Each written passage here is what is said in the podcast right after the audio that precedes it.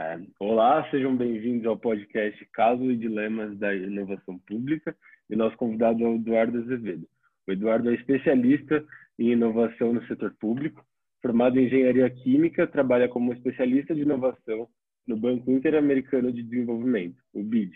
Trabalhou com projetos de inovação e novos negócios na Sabesp, no governo de São Paulo e no Banco de Desenvolvimento de Minas Gerais, o BDMG. É também da primeira turma de 2015 do Vetor Brasil. Ele participou do desenvolvimento e da aplicação do programa PitGov SP, que seleciona startups e testa suas tecnologias em políticas públicas governamentais. Dessa forma, a iniciativa fomentava tanto o empreendedorismo do Estado quanto a pulverização das iniciativas inovadoras do governo.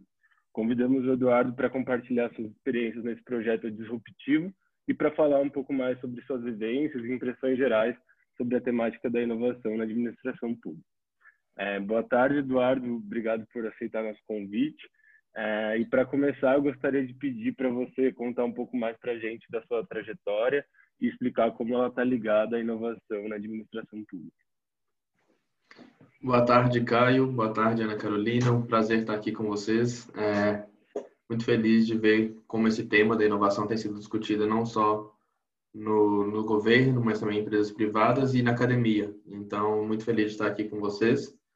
É, como você me apresentou, eu sou Eduardo Azevedo, sou engenheiro químico de formação, mas desde o começo da minha trajetória profissional eu sempre quis gerar mais impacto e eu percebi que por meio da gestão eu conseguiria atingir esse meu objetivo pessoal.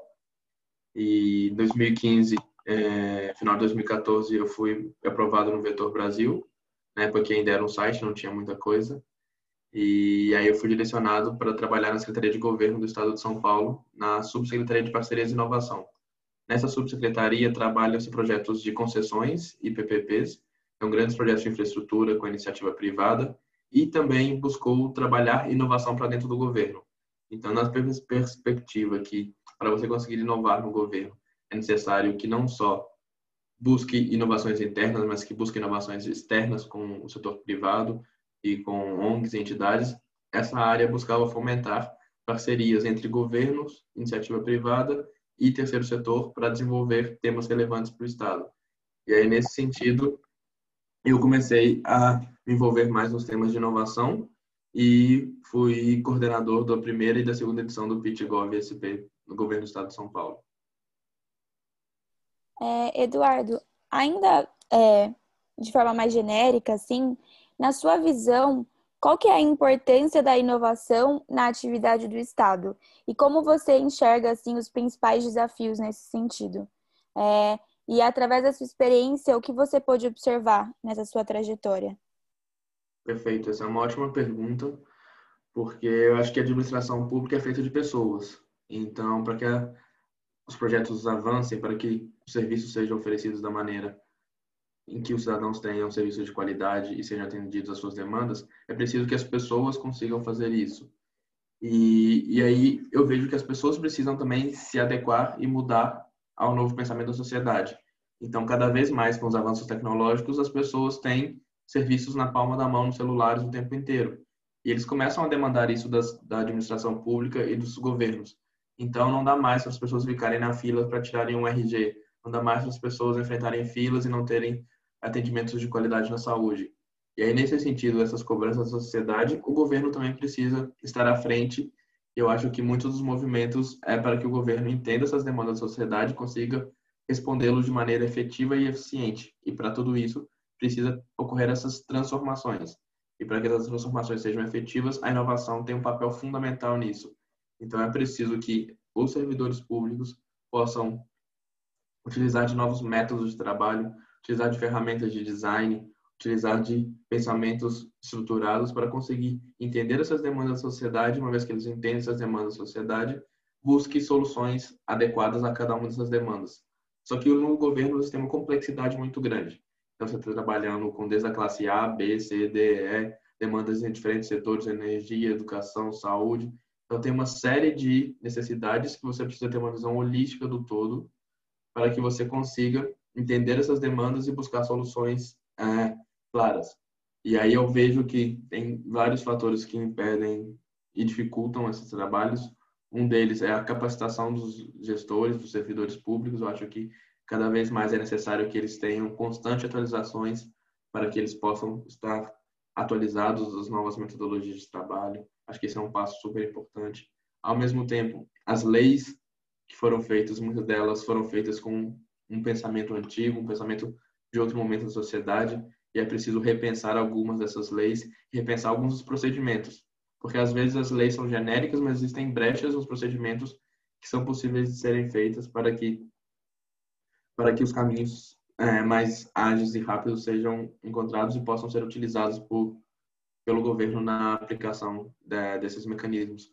Eu me lembro da, da fala de, na época do vetor ainda, antes de começar a trabalhar no governo, o André Barrense, que desde 2015 é, é gestor do, do programa do Google de startups, ele falava que ele tinha trabalhado no governo de Minas, tinha sido servidor durante muitos anos, que era preciso hackear a gestão pública para implementar inovações. E aí, quando ele fala hackear, é encontrar os caminhos, encontrar as, os meios para que, no meio dessa burocracia toda, você consiga encontrar as possibilidades, tanto de implementação e execução, quanto legais, jurídicas, regulatórias de procedimentos, para que você consiga cada vez mais fazer com que o governo esteja mais próximo do cidadão e entregue serviços mais aderentes às suas necessidades. Muito legal, Eduardo. Muito obrigado por trazer essa sua visão. É, agora falando um pouco mais sobre o Pitgov, é, eu queria pedir para você explicar com mais detalhes para os ouvintes do que se trata o programa e, além disso, contar como surgiu a ideia do projeto, como se deu o desenvolvimento e, por último, qual a diferença entre o Pitgov e os métodos tradicionais de parceria entre o setor público e o setor privado. Perfeito. O Pitgov nasceu em 2015 a partir de um entendimento de que era necessário aproximar o governo do ambiente de startups.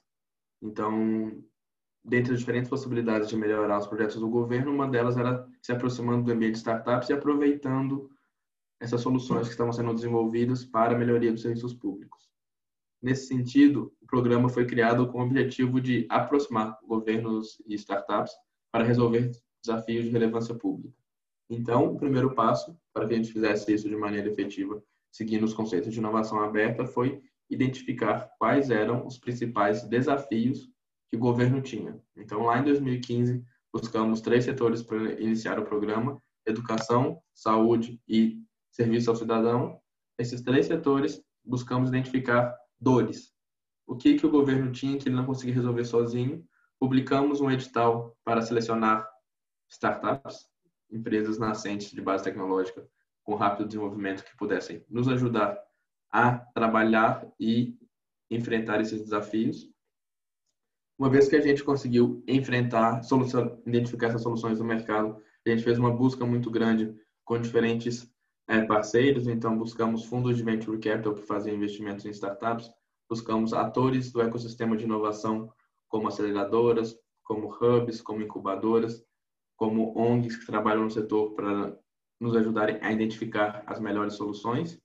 E buscamos também parceiros institucionais, como o SEBRAE, como a Associação Brasileira de Startups, que foram fundamentais para que a gente conseguisse alcançar as startups, para que elas se inscrevessem no programa e depois nos ajudando também na seleção.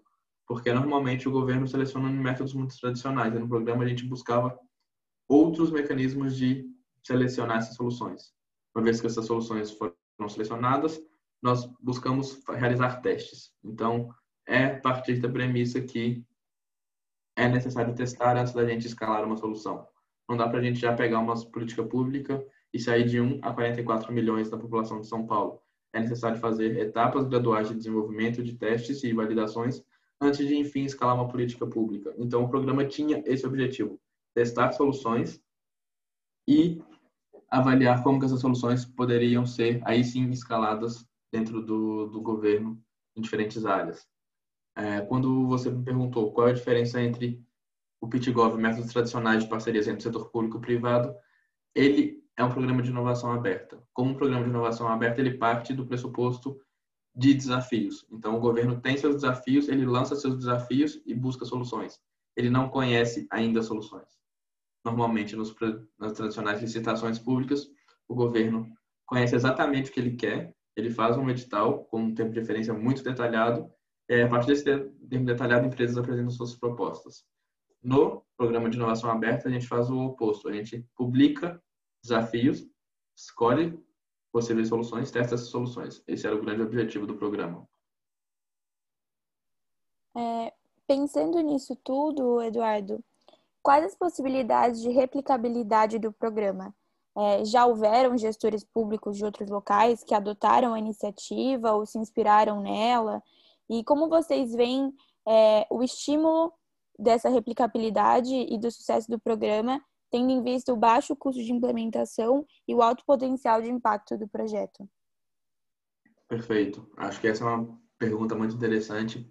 E, e lá em 2016, 2017, quando o programa foi crescendo, e foi aparecendo na mídia, vários gestores nos procuraram querendo replicar o programa.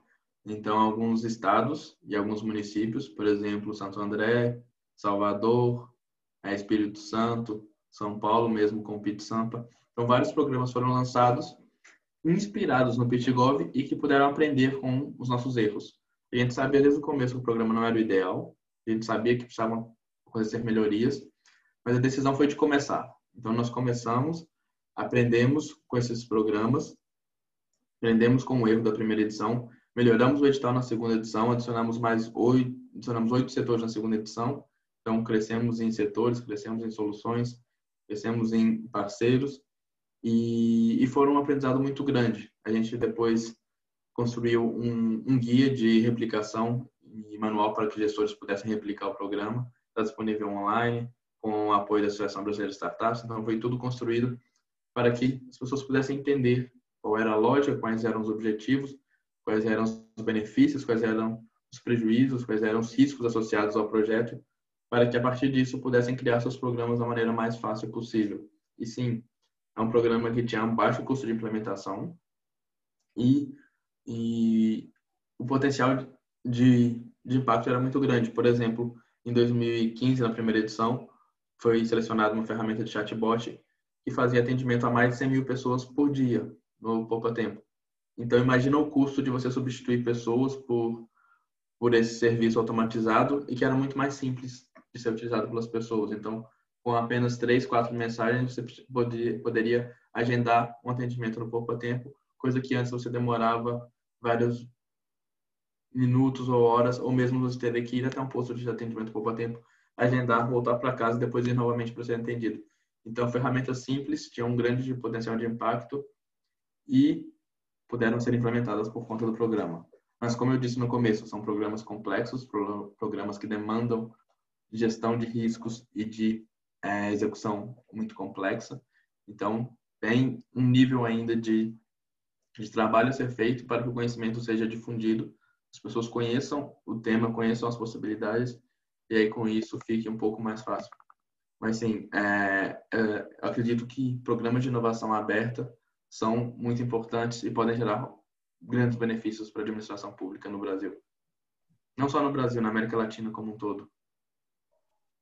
Eduardo, pegando um gancho na sua fala, quando você fala sobre não ser um programa perfeito, eu queria entender o que vocês aprenderam durante o desenvolvimento e aplicação do PitGov.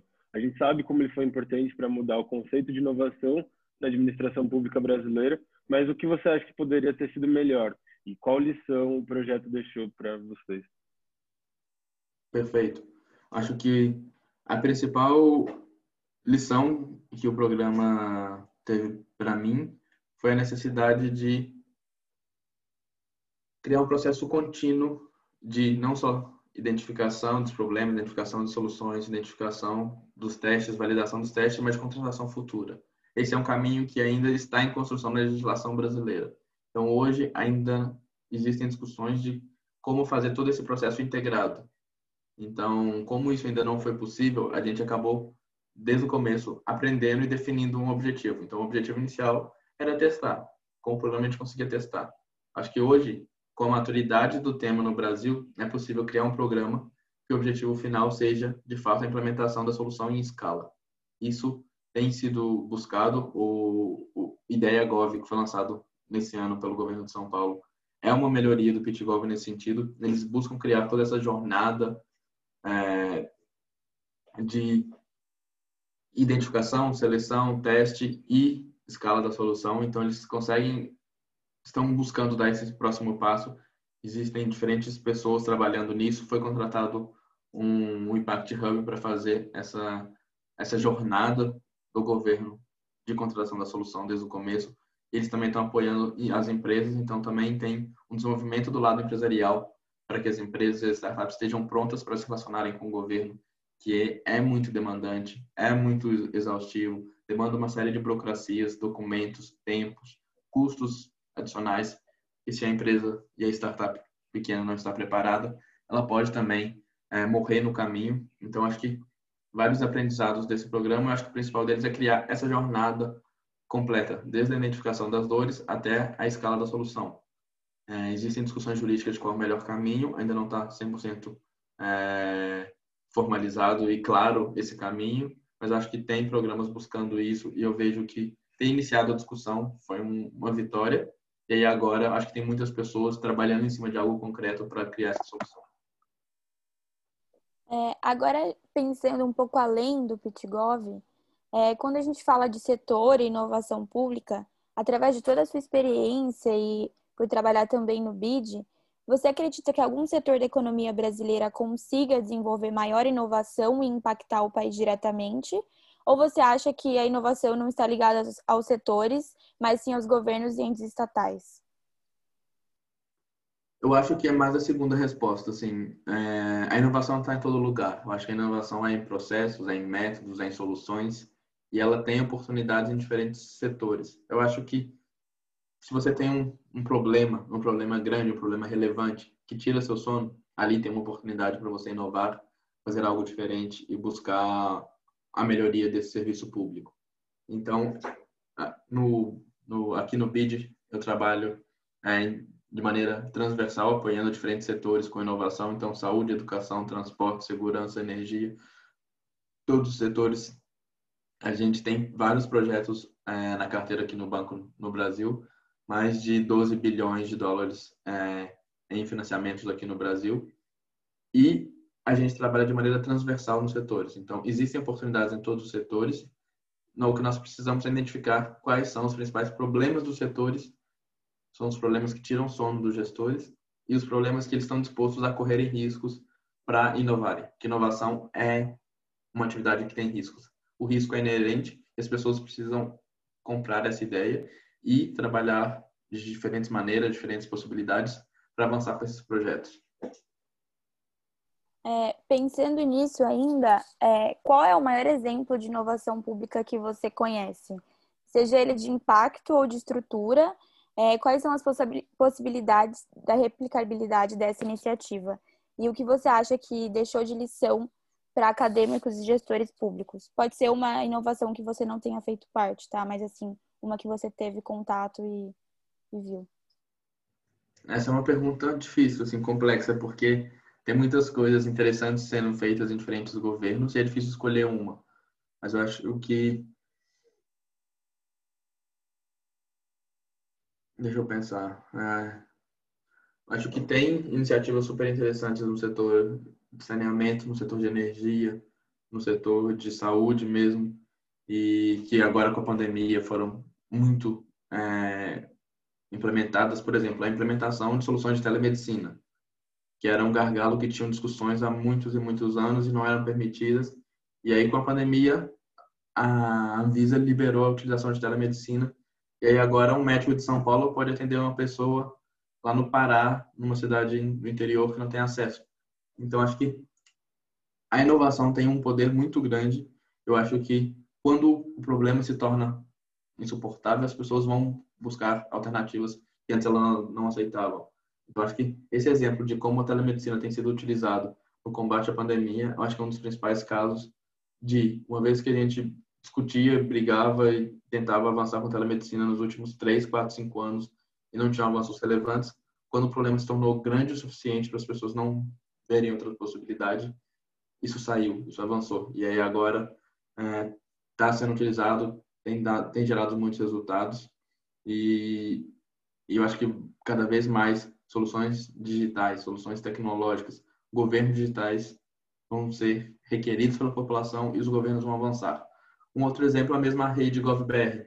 Hoje em dia você consegue votar, não votar, mas você consegue justificar votos de maneira online, você consegue solicitar serviços da carteira de motorista, você consegue solicitar diferentes serviços pelo celular e que a pandemia deu uma aceleração nisso tudo. Então, às vezes as pessoas ficavam com receios, ficavam com medos, mas quando situações é, adversas, situações extremas se instalam, acho que as respostas precisam ser mais ágeis e rápidas. E eu vejo que, com certeza, a pandemia trouxe vários efeitos negativos para a saúde, não há dúvidas, e acho que é um mal muito grande, mas também mostrou como é possível inovar em governos e como que a transformação digital é necessária. Então, acho que esse é um grande exemplo. Muito obrigado, Eduardo. Que suas respostas estão sendo muito esclarecedoras. Acho que a gente entende um pouco a importância da inovação pública, mas conversando com você fica mais evidente. É, agora, caminhando para o encerramento desse bate-papo, gostaria de pedir para você dizer quais são suas visões de inovação pública para o futuro caminhos que nós devemos seguir daqui para frente e como você acha que a inovação pode impactar o mundo pós-pandemia. Então, tem um pouco a ver com isso que você estava falando agora. Ah, muito obrigado. Acho que, inicialmente, é, novamente agradecer o convite, é, parabenizá-los por, por estar trabalhando num tema tão relevante e que eu acho que vocês podem perceber o tanto que eu sou apaixonado por isso. Então, eu acredito muito no poder da inovação pública para resolver os desafios da sociedade e eu acho que a gente tem que começar. Quando a gente começou o PitGov, não tínhamos todas as respostas. A gente resolveu delimitar um escopo específico, começar, e foi um aprendizado muito grande em todos esses anos.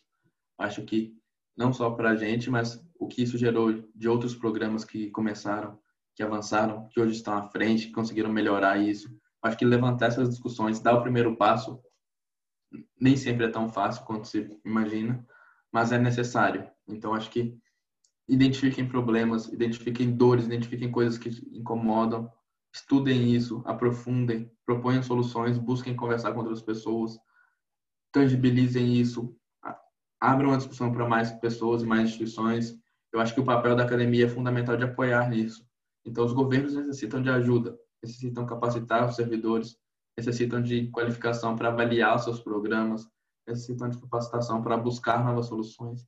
Eu acho que a academia tem um papel não só de formar os próximos gestores, mas também de apoiar para que esses programas sejam cada vez mais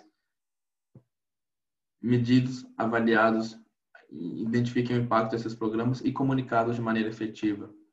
Porque também muitas vezes a academia tem um papel de segurança, tem um papel de mostrar uma visão independente da, das visões políticas e diferentes visões extremistas que podem existir em diferentes locais e ter uma visão embasada em dados, informações e com argumentos técnicos e claros é fundamental para que a sociedade como um todo consiga se aproveitar do que a inovação pode levar para os governos e para a sociedade e com isso também ir progredindo e melhorando. É, e eu acho que a pandemia nos ensinou que a gente precisa pensar como sociedade não dá para um país pensar suas, suas dores sozinhos, não dá para uma, uma cidade querer resolver tudo sozinho ou empresas privadas quererem resolver tudo sozinhos.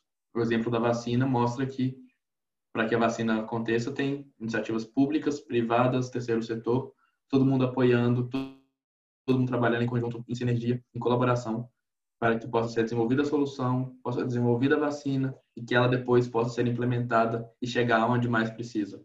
Então, a gente está agora no meio do desenvolvimento da solução da vacina. Daqui a pouco tem que ser implementada e levar a vacina. Então, teremos desafios logísticos, desafios de convencer as pessoas a tomarem as vacinas.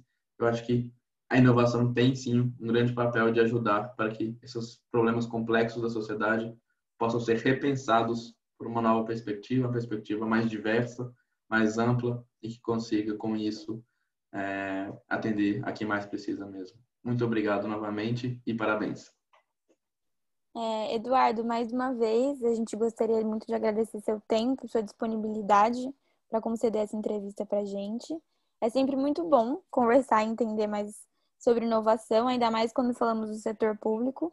Esperamos que esse podcast tenha agregado tanto para a gente quanto agregou, tenha agregado tanto para os nossos ouvintes como agregou para a gente. E é isso, chegamos ao fim da nossa entrevista com Eduardo Azevedo sobre, sobre Pitgov e inovações públicas. Agradecemos aos ouvintes e entusiastas do assunto. Até mais.